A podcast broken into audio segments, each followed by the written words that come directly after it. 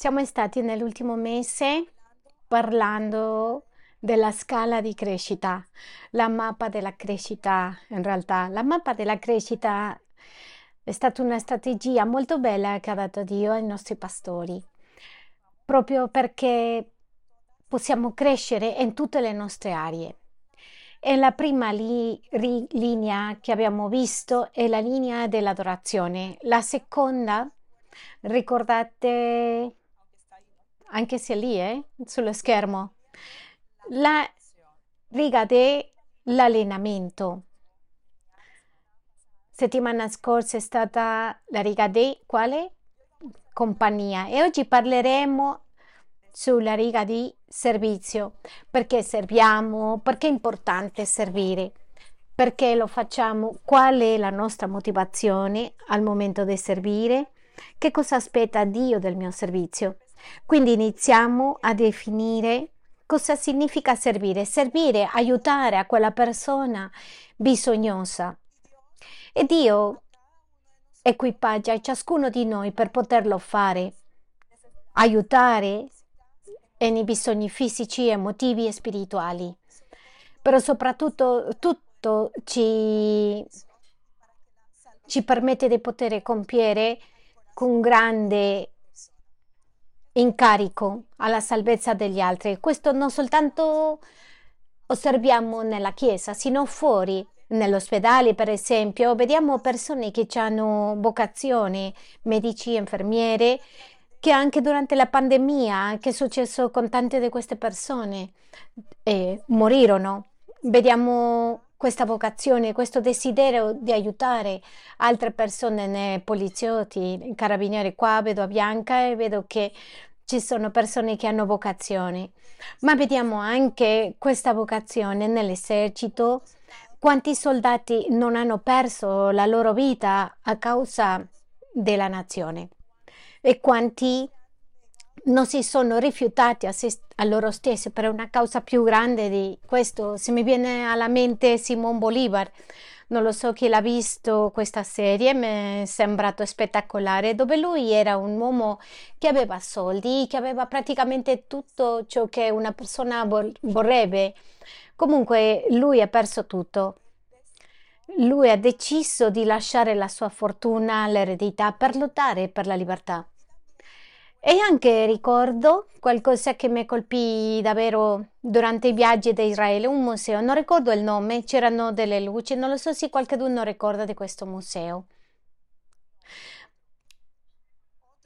Un museo che aveva delle luci e ricordavano sulle persone che sono state in guerra.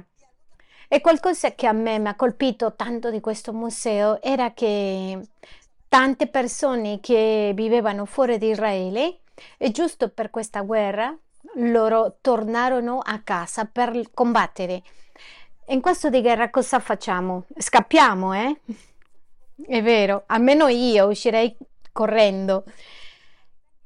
Anche adesso in guerra, qualcosa che mi è sembrato molto carino, la guerra di Israele contro Palestina, è successo qualcosa mm, simile di quello che è successo in questo museo in quel tempo, che era un'operazione chiamata Spada di Ferro.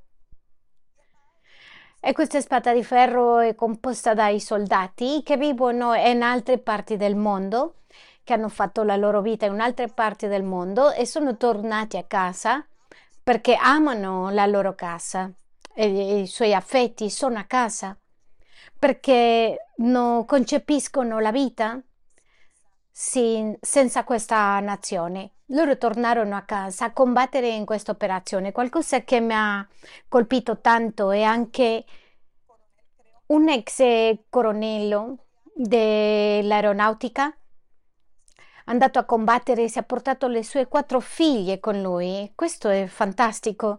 Questo è il servizio nel mondo laico, ma nella Chiesa Dio aspetta un servizio anche da nostra parte, d'accordo al suo piacere, d'accordo a quello che è nel cuore. Il servizio nella Chiesa non è per tutti. Il servizio nella Chiesa è per i figli di casa. Perché il servizio della Chiesa? per i figli di casa. Chi sono i figli di casa? Sono quelle persone che sono nate di nuovo, sono quelle persone che hanno aperto la porta del cuore spalancata Gesù Cristo e hanno deciso di vivere per Lui. Sì, non siamo, non siamo nati di nuovo, rinati, non possiamo, non, non possiamo essere in grado e quel, eh, quella sensazione di servire. E in Ezechiele 44 il Signore ci mostra che per servire in casa sua abbiamo bisogno di avere un ingrediente molto importante. Dopo leggerlo tu mi dirai qual è questo ingrediente molto importante. Ezechiele 44, 7. E dice così.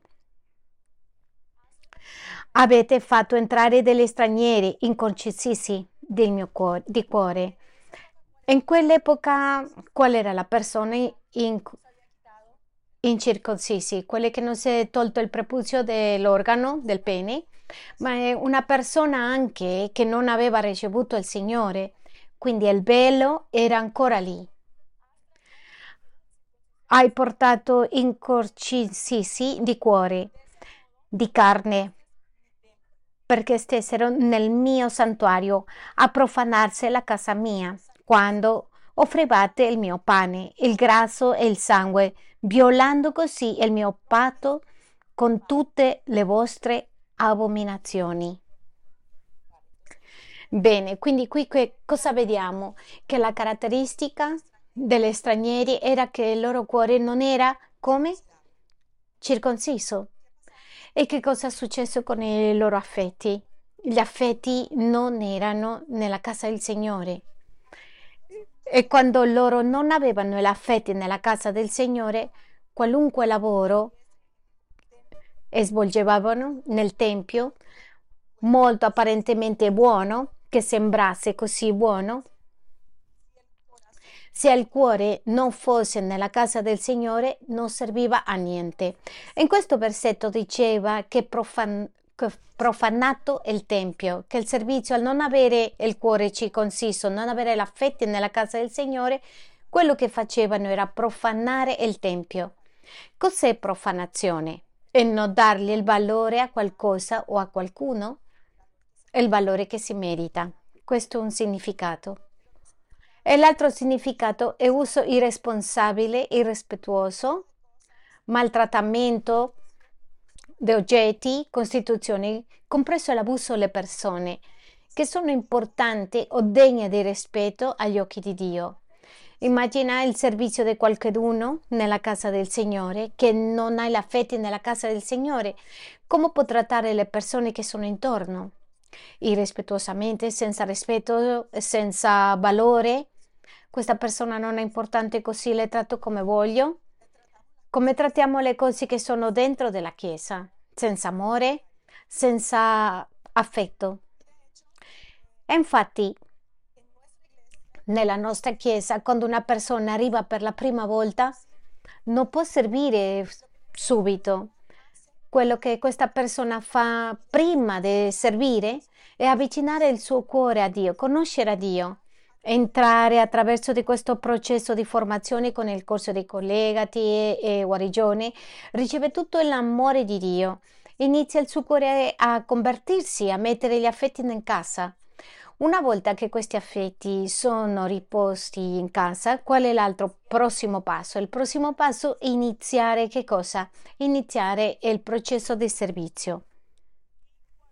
E quando noi non serviamo con il cuore giusto, questo servizio può portare incluso maledizioni alla mia vita. Quando io servo con, a lamentarmi, non valorizzando le cose del Signore che devo dargli, questo porta una conseguenza alla mia vita, alla mia zona finanziaria, familiare, anche le mie emozioni. Questo mi può colpire in tutti i modi e lo vedremo più avanti. Quindi allora, per io servire al Signore, cosa devo fare prima? Mettere i miei affetti dove? Prima nel Signore. E secondo, dopo di amare il Signore con tutto il mio cuore, mettere i miei affetti dove? nella sua casa in questa la sua chiesa perché serviamo. Ci sono diversi mo- motivi per cui serviamo. La prima è il ringraziamento, la gratitudine. La gratitudine è quello che fa è mettere nel mio cuore quel desiderio di dare tutto. Tu ti ricordi, se già tu conosci il Signore, se sei rinato, come sei arrivato al Signore? Tu ricordi qual era questa condizione? Se avevi forse eh, eri dipendente alle droghe, all'alcol, se ti sentivi depresso, am- amareggiato. Nel mio caso personale mi sentivo sola, amareggiata. Questa gratitudine per tutto quello che il Signore ha fatto per me, a cosa mi porta? A volere dare la mia vita intera al servizio. Vediamo cosa dice la lettera Tito 3 dal 4 all'8. E io ti invito a che ogni volta che tu leggi questo versetto inizi a meditare in ciò che dice il Signore. Quando, tuttavia, quando Dio, ma quando la bontà di Dio, nostro Salvatore, e il suo amore per gli uomini sono stati manifestati. Egli ci ha salvati non per le opere giuste da noi compiute, non per le nostre opere, sino per la sua misericordia. Mediante il lavacro della rigenerazione e del rinnovamento dello Spirito Santo. Cosa ha fatto il Signore con il peccato che non potevamo bere? L'ha tolto. Ci ha dato una nuova nascita e vita nuova attraverso lo Spirito Santo. Lui ha rovesciato lo Spirito in che? In abbondanza e li ha sparso abbondantemente su di noi per mezzo di Cristo Gesù, nostro Salvatore, affinché giustificati dalla sua grazia diventassimo in speranza eredi della vita eterna. Se noi moriamo il giorno di oggi, abbiamo la cosa più importante, la certezza che ho il mio destino eterno con Cristo. Che cos'è? Il cielo, il paradiso. Questa affermazione è degna di fiducia e vorrei che tu insista in questi insegnamenti in modo che coloro confidano in Gesù Cristo si dedicano a servire. In altre parole, a servire. Questo insegnamento sono buone? Certa è questa affermazione voglio che tu insista con, con forza su queste cose, perché quelli che hanno creduto in Dio abbiano cura di dedicarsi a opere buone. Il motivo perché noi dedichiamo il servizio al Signore è per amore. Tanti di quelli che sono stati seduti qua sono stati conquistati per un marito che all'inizio non piaceva tanto tanto, ma a qualcuno le è successo che all'improvviso questo marito a prima vista non ti, era, non ti era piaciuto, ma questo marito si è dedicato a te, ha avuto dei tagli d'amore, ti ha seguito, ti ha conquistato, ti ha portato fiori, ti ha portato eh, a passeggiare alla fine, come è finito? Ritonda, innamorata. Quando io ero nell'università, e Melina è testimone di questo, c'era un ragazzo che, era, che mi veniva dietro, ti ricordi? Come si chiamava? Eclipse, somigliava a Sergio Vargas. Non era cattivo. e si scopre che io dicevo, io non posso uscire con questa persona, il modo di essere mi piaceva tanto, era amorevole, affettuoso, aveva dettagli, era gentile, ti accompagnava, ti portava da tutti i lati e io ho detto non posso dare la possibilità perché è così buono, bravo, che si comincia a uscire con lui, mi innamoro. Dall'inizio ho deciso di non uscire per non innamorarmi. Ora immagina il Signore. Che cosa non ha fatto il Signore per te?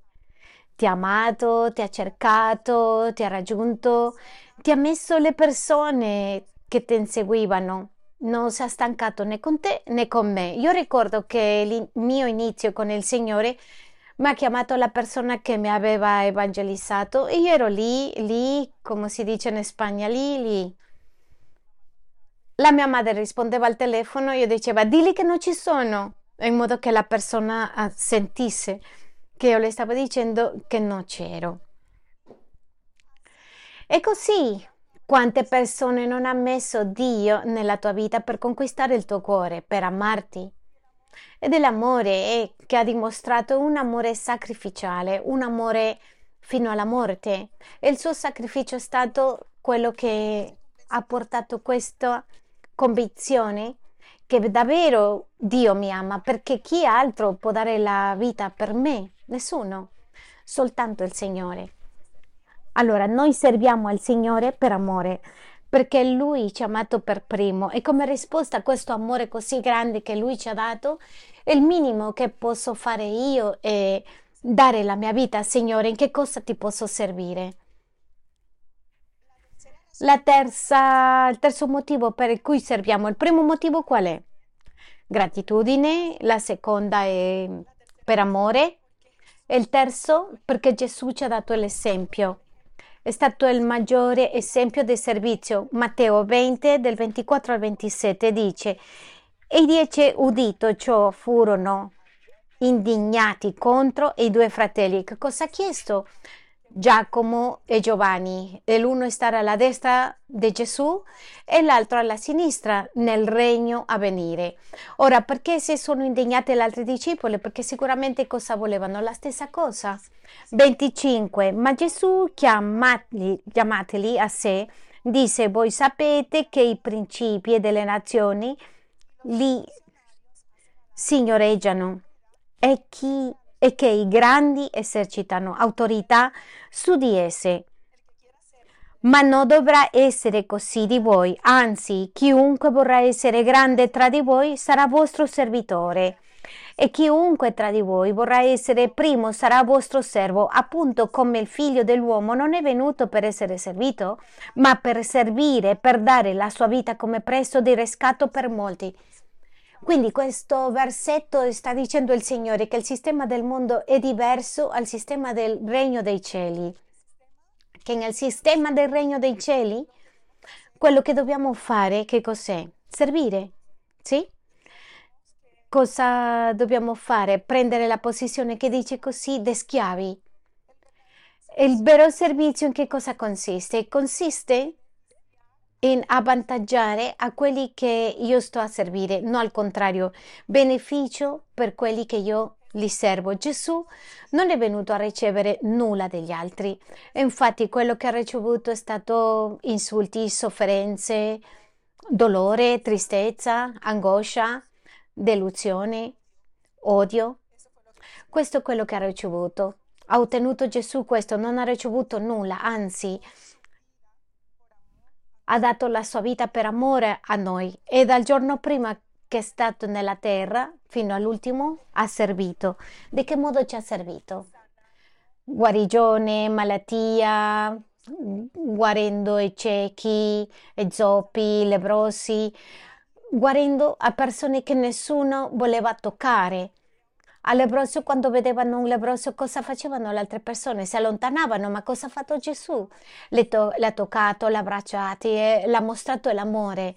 Gesù ha guarito alla donna del flusso di sangue, ma anche Gesù ha servito insegnando ai suoi discepoli.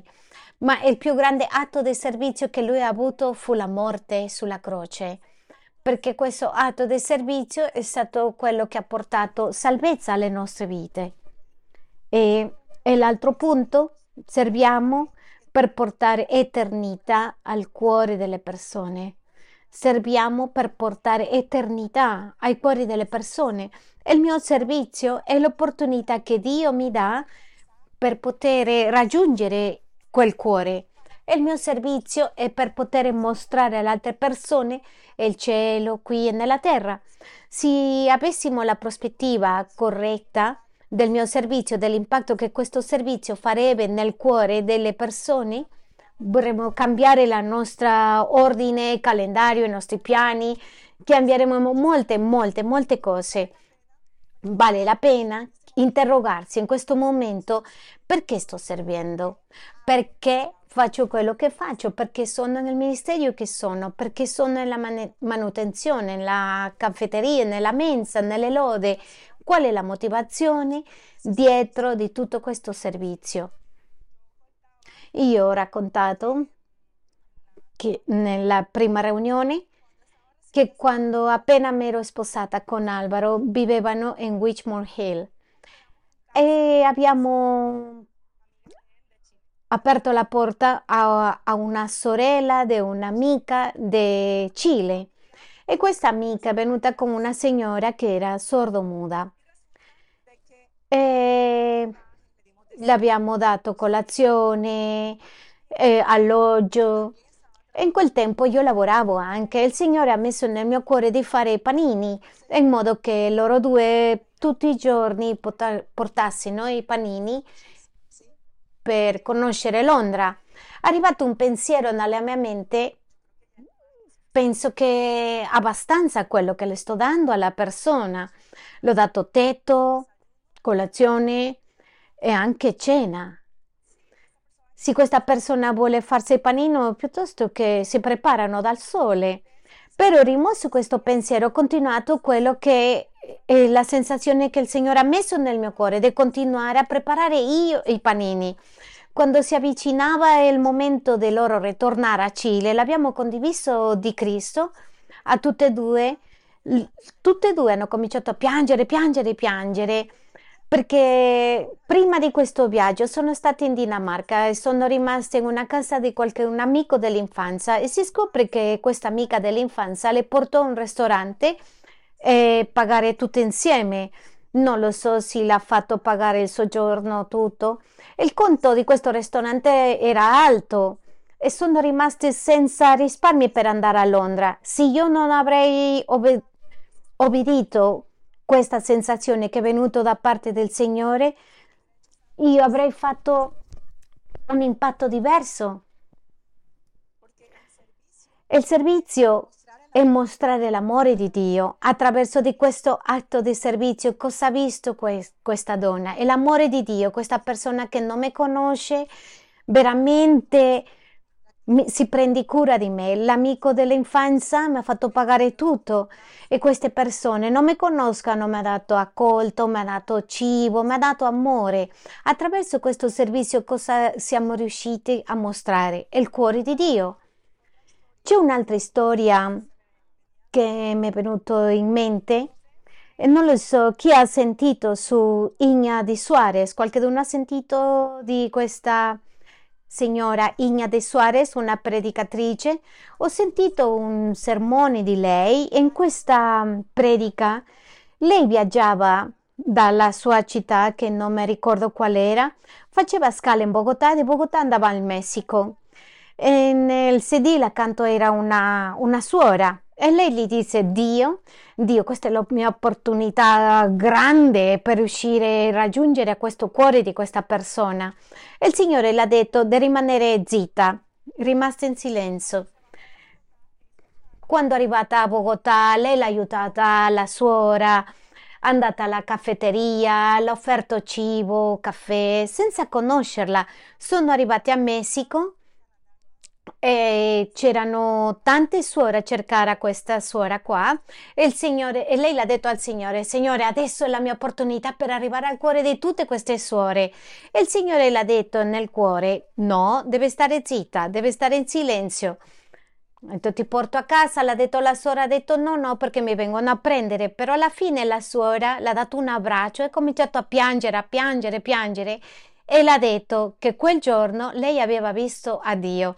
Quindi a me mi ha scioccato questo e quando ho sentito questo io piangevo perché tante volte sottovalutiamo cosa possiamo fare per altre persone e non gli diamo l'opportunità a queste persone che davvero aprire il cuore per conoscere a Dio. E il quinto motivo per il cui serviamo è perché il piano di Dio per portare crescita alla Chiesa. Efesini 4:12 per il perfezionamento dei santi in vista all'opera del ministero e l'edificazione del corpo di Cristo. Dio ci dà doni, talenti per poter, per poter, rafforzare il corpo di Cristo. Ogni volta che io osservo cosa sto facendo con il corpo di Cristo, lo, lo rafforzo. Ogni volta che qualcuno serve con il cuore giusto, cosa fa con relazione alla mia vita? Rafforzando. il nostro servizio, quando lo facciamo con il cuore avvantaggia agli altri. Se ricordiamo quali sono i motivi per servire, la prima per gratitudine, per amore a Dio e la terza perché Gesù ci ha dato esempio. Il quarto perché il servizio fa che io porto l'eternità del cuore di questa persona. E la quinta, portare la crescita alla Chiesa. Andiamo a vedere quali sono le caratteristiche di un cuore di servizio. Le caratteristiche di un cuore di servizio le troviamo nel nostro Signore Gesù. Filippensi 2, del 5 all'11 e dice abbiate voi lo stesso sentimento che è stato anche in Cristo Gesù, il quale pur essendo in forma di Dio,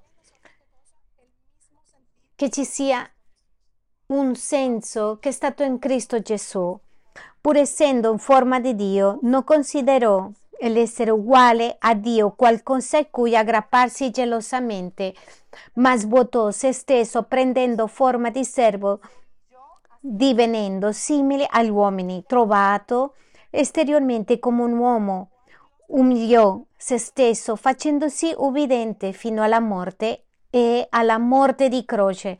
Perciò Dio lo ha sovranamente innalzata.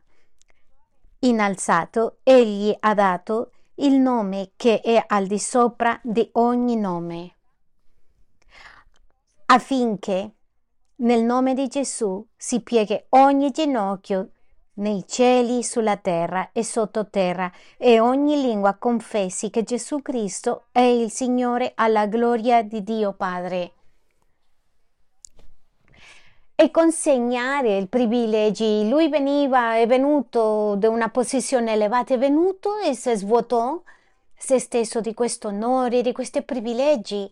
Questo è stato quello che ha fatto il Signore, si è tolto tutti i titoli, si è rimosse tutte le credenziali è ciò che Lui aspetta da noi in quanto riguarda il nostro servizio. Lui cosa aspetta? Che ci liberiamo dei nostri titoli universitari, che ci togliamo di, del nostro stato sociale, che ci togliamo dell'orgoglio, che ci togliamo dei nostri diritti, perché siamo pieni di diritti, che ci togliamo dei nostri piaceri al momento di servire, perché quando al, dobbiamo servire, abbiamo piaceri, abbiamo visto le rotte a volte sono incontri tra un ministero e l'altro, dipende dal ministero che più mi interessa, lì servo. Se per esempio c'è l'evangelizzazione il sabato nel ministero di pulizia, cosa pensi dove va la persona? Si scontra e devo evangelizzare. Quindi cerchiamo le nostre preferenze e veramente serviamo non dove ci piace, sino dove è necessario questo servizio. E io ho commentato nella prima riunione su come ho iniziato a servire in questa chiesa. In questo tempo c'era un gruppo grande della costa, alcuni sono ancora qui, rimangono qui, ed eravamo nella chiesa in Golden Screen e ricordo che ogni volta che c'erano matrimoni, noi eravamo quelli che facevano tutti, tutto fare. Um, soltanto cucinare, no? Cucinavamo, non sapevo come cucinare, quindi lì non potevo servire. Andavamo a pulire tutto il salotto, aiutavamo a decorare, ricordo a Meli con me a fare tutte le cravatte, erano orribili. Alla fine le facevamo con tutto l'amore, brutti però con tutto l'amore.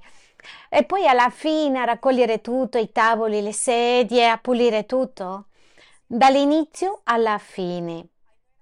Non c'era, ah, devo andare perché il pullman passa fino alle 10 e se no rimango senza pullman, dall'inizio alla fine, se il servizio non era a metà. Poi ricordo eh, l'esempio dei nostri pastori perché tutto il tempo da quando sono arrivata a questo posto li ho conosciuti a loro. Ricordo a Sandy nel salotto principale, nei bagni, ricordo Davide mettendo cavi, tirando cavi, era un cablerio. Chi era in quel tempo?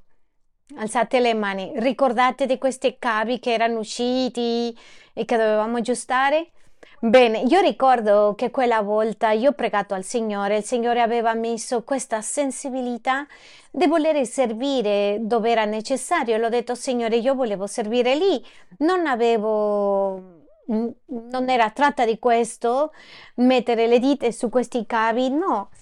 Però il Signore aveva messo nel mio cuore di avvicinarmi e dire che volevo servire. Ricordo che Davide in quel momento, non ricordo qual era l'altra persona, se era Cristian, non ricordo bene, ha detto che stavano pregando in modo che una persona che arrivi e aiutare e io ero contenta di aiutare in quella necessità. Adesso non ricordo perché servono i cavi, come si collegano. L'altra volta eravamo in una riunione radicale e l'ho chiesto a Camillo, Camillo, quale il volume? Non ho idea, però in quel momento è stata d'aiuto. Ricordo essere parte del Ministero dell'Ode, non lo so neanche come sono arrivata lì. Ero del coro. L'unica cosa che vedevano di me era la mimica, muoveva la bocca ma non usciva la voce, ma il cuore era lì. E dicevo Alvaro, non capisco, non ho la voce. E poi ricordo il Ministero dei Bambini, vedevo che la responsabile dei bambini andava di qui, là, con la lingua fuori, non aveva persone aiutando. E io mi sono offerta di volontaria in modo che ogni volta aveva bisogno può contare su di me e lei si è preso seriamente questo perché ero lì venerdì, domenica non avevo riposo in questa rota e io volevo presentare il mio reclamo, volevo andare a dire, io volevo dire quando aveva bisogno, ogni tanto, ma non sempre.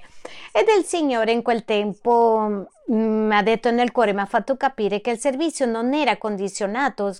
Era, non era con riserva, non dipendeva da cosa mi piaceva e non mi piaceva, sino dipendeva dal bisogno che esisteva in quel momento. E ho ritirato questa lettera di reclamo, ho detto no signore, continuerò a servire dove tu vuoi con tutto il mio cuore. In quel tempo questa persona è andata al Ministero dell'Ode e il Signore mi ha messo nel Ministero dei Bambini, senza cercare riconoscimenti o posizioni, semplicemente servendo con tutto il cuore in quel momento. E questo è qualcosa che non possiamo dimenticarci perché nel tempo Possiamo dimenticarci come abbiamo iniziato con il Signore, le volte che siamo entrati, che facevamo di tutto, che non importava l'ora che uscivamo. Questo non possiamo decisamente dimenticarci. Quindi il primo, caratteristica di un cuore di servizio, è avere questa sensazione che aveva chi? Cristo. Il secondo punto, il seguente punto, lui ha preso forma di servo. Lui aveva una professione, era falegname e ha realizzato la sua professione. E poi abbiamo visto che ha servito dall'inizio alla fine e che continua a servire ancora perché la parola di Dio dice che lui intercede per noi, che è il nostro supremo sacerdote e ancora continua a servire. E il terzo punto della sensazione che ha avuto Cristo servire con obbedienza. Il nostro Signore ha servito con obbedienza fino alla morte il prezzo del suo servizio era sacrificiale, è stata la sua morte e il Signore ha bisogno di, di me un prezzo in questo servizio e questo servizio che io do si chiama morte. Morire ai miei desideri, morire ai miei desideri, morire alla mia agenda, morire. Il Signore nella sua parola dice che chi voleva seguirlo doveva prendere la sua croce e, e seguirlo. Matteo 17, 16, 25 dice perché chi vorrà salvare la sua vita la perderà, ma chi avrà perduto la sua vita per causa mia la troverà. L'ha spiegato Fabio, il pastore del Portogallo, e nell'ovile non deve morire in alcuni casi, alcun, alcune persone dovranno morire in alcuni paesi del mondo, ma il nostro caso è nel giorno per giorno, è morire a me stesso, ai miei desideri, ai miei diritti. E questo sentimento che ha avuto Cristo l'ha avuto Paolo. Di Paolo, che cosa conosciamo di Paolo? Che è stato un uomo completamente consegnato al lavoro missionario, un uomo che era instancabile, un uomo che ha vissuto molta sofferenza, molta angoscia, molto dolore, un uomo perseguitato, ma nonostante tutta persecuzione che avrebbe potuto avere, il suo atteggiamento era di gioia, di felicità e lo vedremo più, più avanti. Lui ha detto che lui ha dovuto affrontare battaglie ovunque, che ha affrontato conflitti esterni e paure dentro, quindi aveva una pressione esterna impressionante, ma aveva una pressione interna. E lui non si è stancato mai di servire. E Natti 20 dice, vado a leggerlo velocemente, Atti degli Apostoli 20 e 24 e dice ma non faccio nessun conto della mia vita come se mi fosse preziosa pur di condurre a termine la mia corsa e il servizio affidatomi al Signore Gesù ciò di testimoniare del Vangelo della grazia di Dio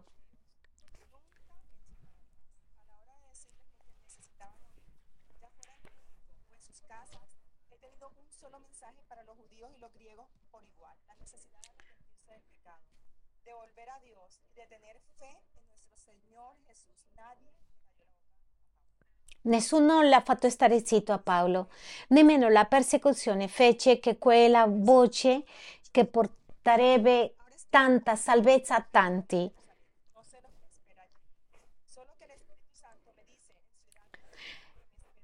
E come non vi ho nascosto nessuna delle cose che vi erano inutili. E ve le ho annunciate e insegnate in pubblico e nelle vostre case. E ho avvertito solennemente i giudei e i greci di ravvedersi davanti a Dio e di credere nel Signore nostro Gesù. Ed ecco che ora, legato dallo Spirito, vado a Gerusalemme senza sapere le cose che là mi accadranno, non soltanto che lo Spirito Santo in ogni città mi attesta che mi attendono catene e tribolazioni. Ma non faccio nessun conto della mia vita, come se mi fosse preziosa, pur di condurre a termine la mia corsa e il servizio affidatomi dal Signore Gesù, ciò di testimoniare dal Vangelo della grazia di Dio. Andiamo a Filipensi 2,17.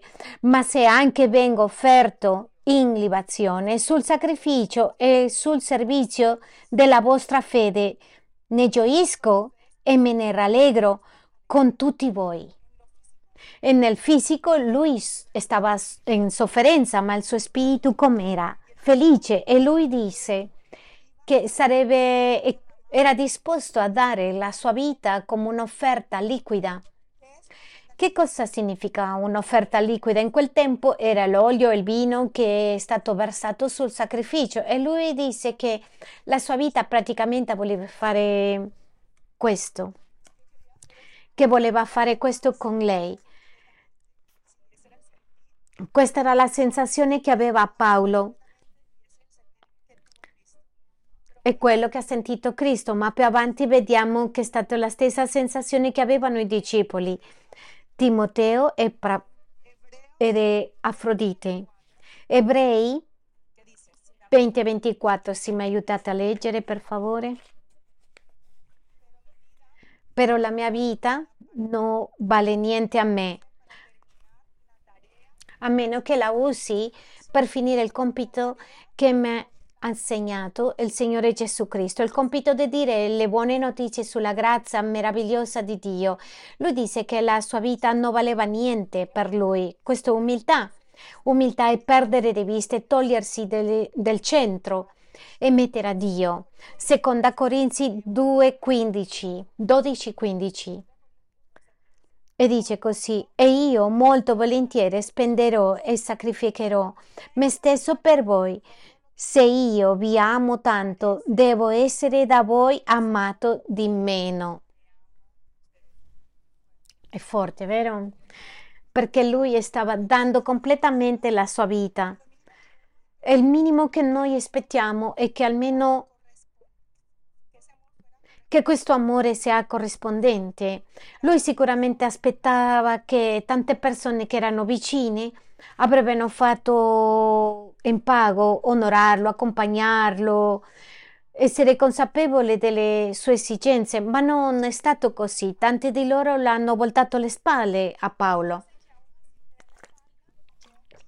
E lui dice, io voglio continuare a consumarmi.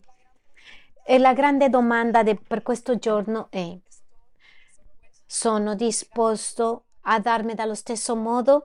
Sono disposto a dire al Signore, eccomi qua?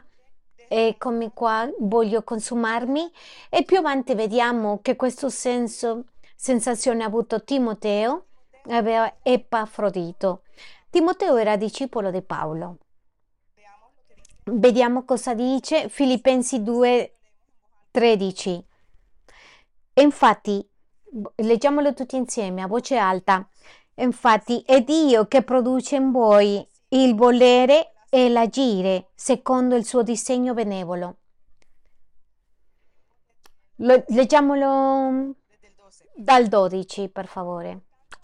Dice, così miei cari, voi che foste sempre ubbidienti, non solo come quando ero presente, ma molto più adesso che sono assente, adoperatevi al compimento della vostra salvezza con timore e tremore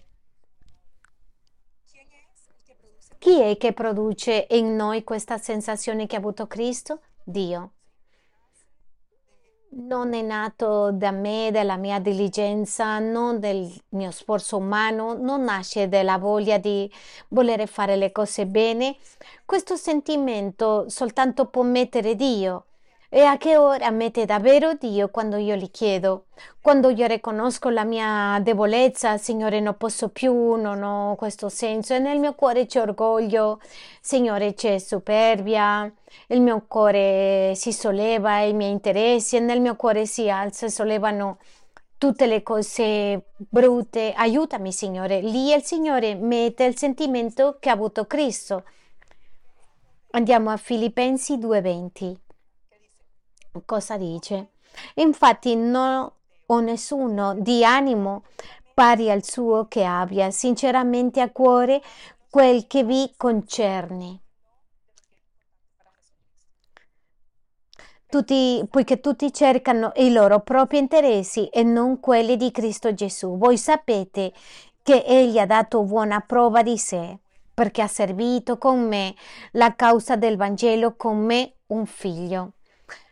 Lui non si preoccupava della sua agenda, di quello che voleva fare, il suo lavoro per uscire vacanza, sino che lui si è occupato davvero di che cosa della gente, di quello che davvero le interessava al nostro Signore. Quando veramente noi abbiamo la sensazione di Cristo, questo sentimento ci aiuterà a non criticare le persone che sono in autorità, ai miei pastori, ai miei leader, perché lui non ha mai criticato il suo pastore. Cosa ha fatto lui? L'ha servito. Era utile al suo pastore. Come? Di che modo? Così come un figlio con il suo padre. Il figlio che figlio si può arrabbiare con il padre, ma non esce mai di casa se ama davvero a questo padre. E questa era la sensazione che aveva Timoteo. Andiamo a sentire il sentire di Epafrodito. Comunque non si vede fra loro rivalità, invidia, contenza, altre motivazioni, sino lavorare tutti insieme per l'opera del Signore. Il versetto 25 dice, però ho ritenuto necessario mandarmi Epra, Epafrodito, mio fratello, mio compagno di lavoro e di lotta, inviatomi da voi per provvedere alle mie necessità. Paolo Epafrodito ha soddisfatto le esigenze di Paolo nei momenti di bisogno. Vediamo cosa dice il 29. Accoglietelo dunque nel Signore con ogni gioia e abbiate stima di uomini simili, perché è per l'opera di Cristo che egli è stato molto vicino alla morte, avendo rischiato la propria vita per supplire ai servizi che non potevate rendermi voi stessi. La seconda caratteristica di un cuore del servizio è la fedeltà. Che cosa è la fedeltà? È quella persona che è firme, è ferma e costante nei suoi affetti. Come sono gli affetti di una persona fedele? Ferme e fedele, costante, fermezza in idee e obblighi, adempie ai propri impegni verso qualcheduno o qualcosa, e qualcheduno che non lascerà le cose a metà. È qualcuno che tu puoi avere fiducia, tu sai che se dai questo compito la persona lo farà, perché è una persona leale. Allora di, di lavoro, eh, prendere assumere i dipendenti, cioè si cercano persone che siano fedeli, impegnate, che non lasciano a metà il lavoro. E questo aveva molto chiaro il re Davide, perché nel Salmo 101,6 lui dice: Avrò gli occhi sui fedeli del paese per tenerli vicini a me. Chi cammina per una via irreprensibile sarà mio servitore. Chi è una persona irreprensibile? Una persona che non può essere criticato. Ma quella sensazione che ha avuto il re Davide è la stessa sensazione che Dio ha. Dio per le cose che lui ama, per il suo tempio, a chi cerca? A persone che siano fedeli. Quando lui si riferì a Moise ha detto che era un uomo fedele in tutta la sua casa. Andiamo a vedere cosa dice Ezechiele 44:9. Così parla il Signore Dio. Nessuno straniero, il conciso di cuore e il conciso di carne, entrerà nel mio santuario, nessuno degli stranieri che saranno in mezzo ai figli di Israele. Inoltre i leviti che si sono allontanati da me quando Israele si allontanava e si sono sviati da me per seguire i loro idoli porteranno la pena della loro inequità. Parlava il Signore dei leviti che lavoravano nel suo tempio. E che cosa è successo? Cosa accade con questi leviti che sono stati infideli quando il popolo cominciò a essere infideli andare via dietro gli idoli? Cosa è successo con questi leviti? Il Signore dice che la infedeltà porta conseguenze. E l'11 e dice saranno nel mio santuario come servi con l'incarico di guardare le le porte della casa, faranno il servizio della casa, scanneranno per il popolo le vittime degli olocausti e degli altri sacrifici e si terranno davanti a lui per essere al suo servizio. Siccome hanno servito il popolo davanti ai suoi idoli e sono stati per la casa di Israele un'occasione di caduta dell'iniquità, io alzo la mia mano contro di loro, dice il Signore Dio giurano, giurando che essi poteranno la pena della loro iniquità.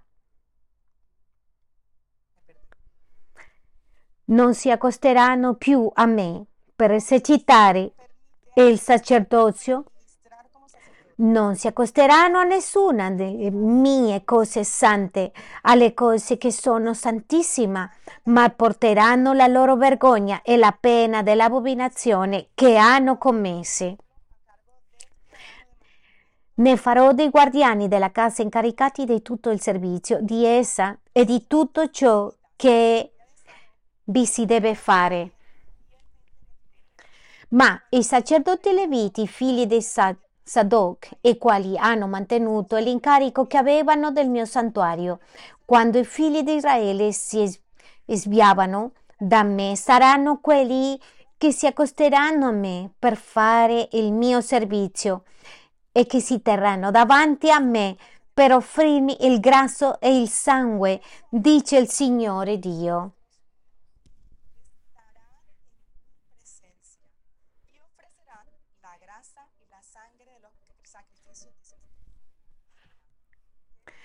Che privilegio così bello hanno avuto i figli di Sadok, che avevano il privilegio di ministrare nella presenza del Signore. E io non ricordavo di questo che racconterò adesso. Mi è venuto in mente. Ma l'essere nel tempo di lode, il Signore mi ha ricordato che io ho avuto l'atteggiamento dei primi levite che disprezzavano la presenza del Signore. Ricordo che appena era sposata con Alvaro, avevano il Ministero dei Giovani e in quel momento nel mio cuore c'era idolatria, idolatria per la, la carriera. Piangevo per questa carriera perché non lavoravo in quello che avevo studiato. Ricordo che sono andata a Colombia, non ricordo che sia venuto Alvaro, mio marito, sono andata da sola e quando ero in Colombia non volevo incontrarmi con le mie amiche dell'università perché tutte loro stavano lavorando e io no. E io pensavo che le dirò quando mi chiedono cosa, stanno, cosa sto facendo. E mio padre mi ha detto, Kate, tu perché non vuoi incontrarti con le tue amiche dell'università? E mi ha detto, non sarà che ti vergogni di dire che non stai lavorando come ingegnere? E forse per te non è prezioso tutto quello che il Signore ti ha dato? Sei nella Chiesa, Stai lavorando con giovani in quel tempo che mio padre ne fu ne fa con il Signore. Lì era il Signore parlando al mio cuore attraverso della vita del mio padre. Poi è entrato per un orecchio e uscito dall'altro. Sono andata a fare colloqui di lavoro, ho iniziato a mettere il curriculum in questo, in questo tempo che volevo rimanere in Colombia e il manager di questa azienda che mi ha intervistato mi ha detto che perché io eh, stavo facendo la domanda di questo lavoro, mi ha detto non sarebbe meglio che tu torni a Londra invece di stare in Colombia? Di nuovo. Io non davo valore alle cose che il Signore dava valore e non avevo in onore questo servizio che il Signore mi aveva chiamato a fare. E si scopre che per un periodo di tempo sono uscita dal sacerdozio. Non lo so se ricordate, al, siamo andati a Tunisia e io piangevo tutti i giorni in questo viaggio perché per la prima volta avevo valutato, avevo apprezzato quello che non potevo valutare in quel momento. Il Signore è stato bello, che buono perché mi ha dato la grazia di poter servire di poter amare quello che ama, valorizzare ciò che lui apprezza, di avere, prendermi cura di quello che mi ha dato. E giovani, Dio è un Dio di opportunità e ci sono momenti purtroppo che dobbiamo perdere cose per vedere davvero cosa abbiamo perso, apprezzare questo privilegio così grande che è servire al Signore. Un'altra caratteristica è un cuore forte. Io ho sentito parecchie volte a, Enrique padre ad Em sentire che dicono che al ministero non entrano persone pigre, sino quelli che sono occupati. Una persona che si sforza è una persona capace, che non si soddisfa con quello che deve fare, sino che fa di più.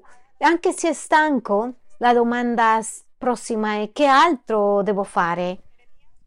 Geremia 48:10 dice, Maledetto colui che fa la opera del Signore, fiacamente maledetto colui che trattiene la spada dallo spargere in sangue. Una persona pigra, carente di volontà a fare le cose del Signore, che quando io devo fare qualcosa, ah, che pigrizia, ah, di nuovo io, ah no, perché non lo fa un altro? E lì sto agendo di un modo con indolenza. E qual è la conseguenza di avere questo atteggiamento che mi dà uguale? Maledizione. Lì dice maledizione. Quello che fa indolentemente l'opera di Geova.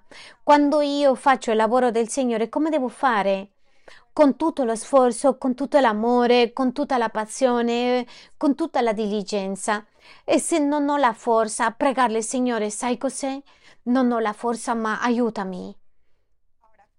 Ora, qual è la motivazione? Il tempo che serviamo. Qual è la tua motivazione quando tu presti servizio al ministero in cui ti trovi? In Filipensi 2 c'è un elenco delle motivazioni che noi dobbiamo avere al momento di servire. E nel 3 dice non fate nulla per spirito di parte o per vanagloria. Nel mio servizio cosa dice il, Sig- il Signore? Che non devo fare per, per il conflitto, perché qualcuno non mi piace per avere ribaltà con l'altra persona come questo lo sta facendo, io anch'io lo faccio. Vedo a Sebastian che pulisce i tavoli, mette le tovaglie, allora lo faccio anch'io. Volendo mm, essere protagonista, che ti diano le grazie, eh, cercando protagonismo. Non servire per cercare il nostro vantaggio, sino per il profitto e il vantaggio degli altri. La parola chiave qui è gli altri. Il mio servizio deve essere per non cercare i miei interessi, sino per dare vantaggio agli altri. Perché Cristo per chi è morto? Per noi, per gli altri. Non servire per piacere all'uomo. Efesini 6,6 dice così non servendo per essere visti come per piacere agli uomini, ma come servi di Cristo, facendo la volontà di Dio di buon animo. Il mio servizio non è perché mi veda il mio pastore, la mia pastora, perché mi guarda il mio leader, che mi vedano le persone che mi attira l'attenzione. Devo servire? No, il mio servizio non è per l'occhio, sino per chi? Per il Signore. Sino come servitore di Cristo di cuore facendo la volontà di Dio. Ma il mio servizio deve essere senza mormorare, senza lamentarmi. Se io vado a lamentarmi perché hanno messo qui o là, perché di, nuovo devo farle di nuovo questo, perché non mettono un'altra persona, perché sempre io. Sarà che questo servizio avrà qualche risultato gradevole agli occhi di Dio? No. Perché in mezzo di questo servizio, dove è la cosa più importante? Non c'è l'amore. E invece di fare a mormorare, a lamentarmi, meglio è non farlo. Deuteronomio 28, dal 47 al 48 dice, per non aver servito il Signore, il tuo Dio, con gioia e di buon cuore, in mezzo all'abbondanza di ogni cosa. Quali sono i motivi perché devo servire al Signore? Con gioia e con entusiasmo. Per l'abbondanza di ogni cosa. Perché serviamo al Signore? Per la quantità di vantaggi che Lui ci ha dato. Il 48. Servirai i tuoi nemici che il Signore manderà contro di te in mezzo alla fame, alla sete, alla nudità e alla mancanza di ogni cosa. Ed essi ti metteranno un gioco di ferro sul collo finché ti abbiano distrutto. Quando facciamo le cose con il cuore sbagliato, lamentandoci, mormorando di tutto, cosa porterà? Invece di benedizione porterà maledizione. Quindi vale la pena chiederci quali sono le motivazioni e il, modo, e il momento di servire, se le sto facendo per eh, vanagloria, per essere protagonista, per farmi vedere, per eh, cercare l'approvazione. Quando abbiamo ferite, quello che proviamo attraverso il servizio è riempire, colmare questi, questi vuoti che abbiamo. Quando serviamo per cercare di essere approvati, dall'uomo. La, questa è una motivazione sbagliata. Quindi la grande domanda che noi ci dobbiamo fare, qual è la mia motivazione al momento di servire? È vanagloria? È contenza perché gli altri lo fanno? È per avere i nostri interessi? O veramente lo stiamo facendo con la giusta motivazione, con la motivazione con cui l'ha fatto Cristo? E qual è stata la motivazione che aveva Cristo? Amore lui ha sacrificato la sua vita per amore a ciascuno di noi.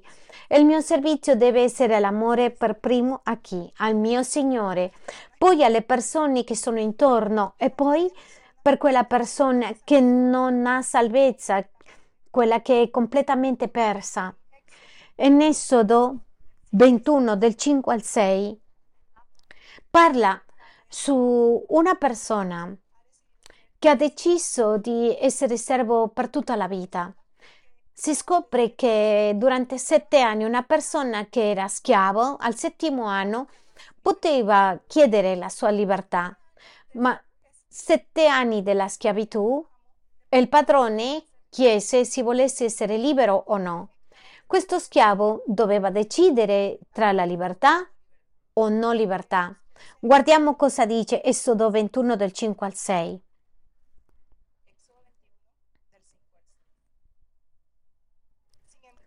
Ma se lo schiavo fa questa dichiarazione, io amo il mio padrone, mia moglie e i miei figli, io non voglio andarmelo libero.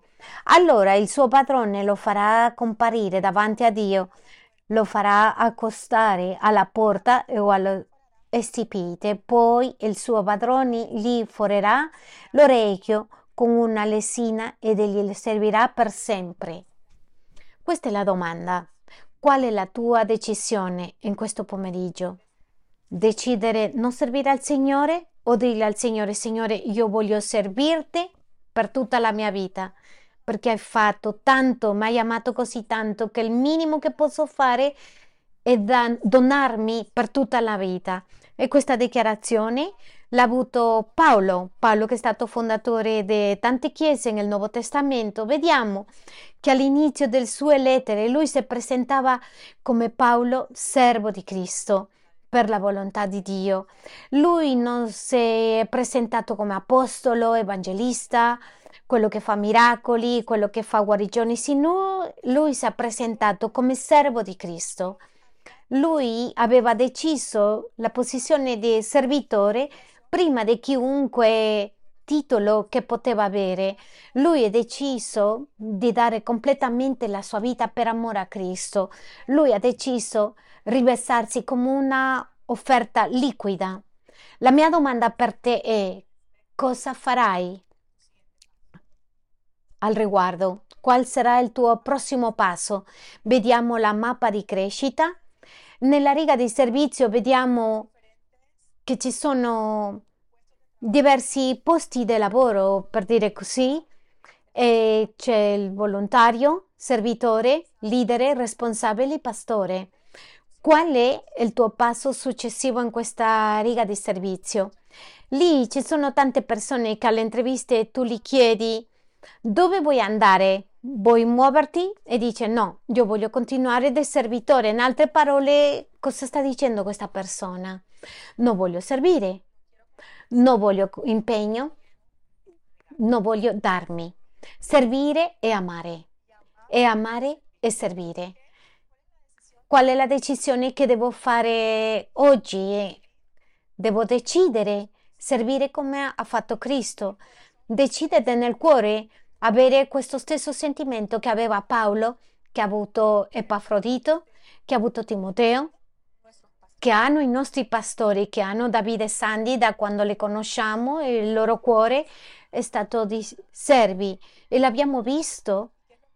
E cos'è il minimo che dobbiamo fare? Seguire lo stesso esempio.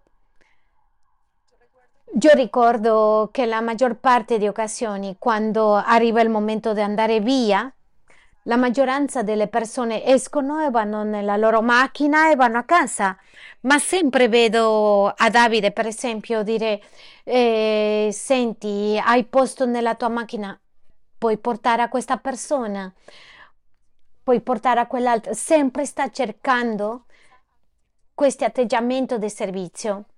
E questo è quello che io, anch'io, devo desiderare e nel mio cuore di avere questa sensazione che hanno i nostri pastori, che ha Paolo, che ha avuto Paolo, Epafrodito, che ha avuto Timoteo. Digli al Signore, aiutami a avere un cuore umile, aiutami a perdermi a me stessa in tutto quello che faccio, vedere a te. Il Signore promette ricompensa quando tu li servi con la motivazione corretta e con tutto il tuo cuore. In la lettera ai Colossensi 3, dei 23 al 24, al 24 ti invito a leggere a viva voce e dice tutti insieme qualunque cosa facciate fatela di buon animo. Come devo lavorare? Di buon animo in tutto quello che faccio come per il Signore e non per gli uomini. Sapendo che dal Signore riceverete per ricompensa l'eredità servite Cristo e il Signore. Chi è il padrone a chi serviamo? Cristo. Il 58 Perciò, fratelli miei, carissimi, state saldi, incrollabili. Come dobbiamo essere? Saldi. Cos'è fermezza e costanza? Fedeltà e compromesso, impegno. Sempre abbondanti nella opera del Signore, sapendo che la vostra fatica non è vana nel Signore.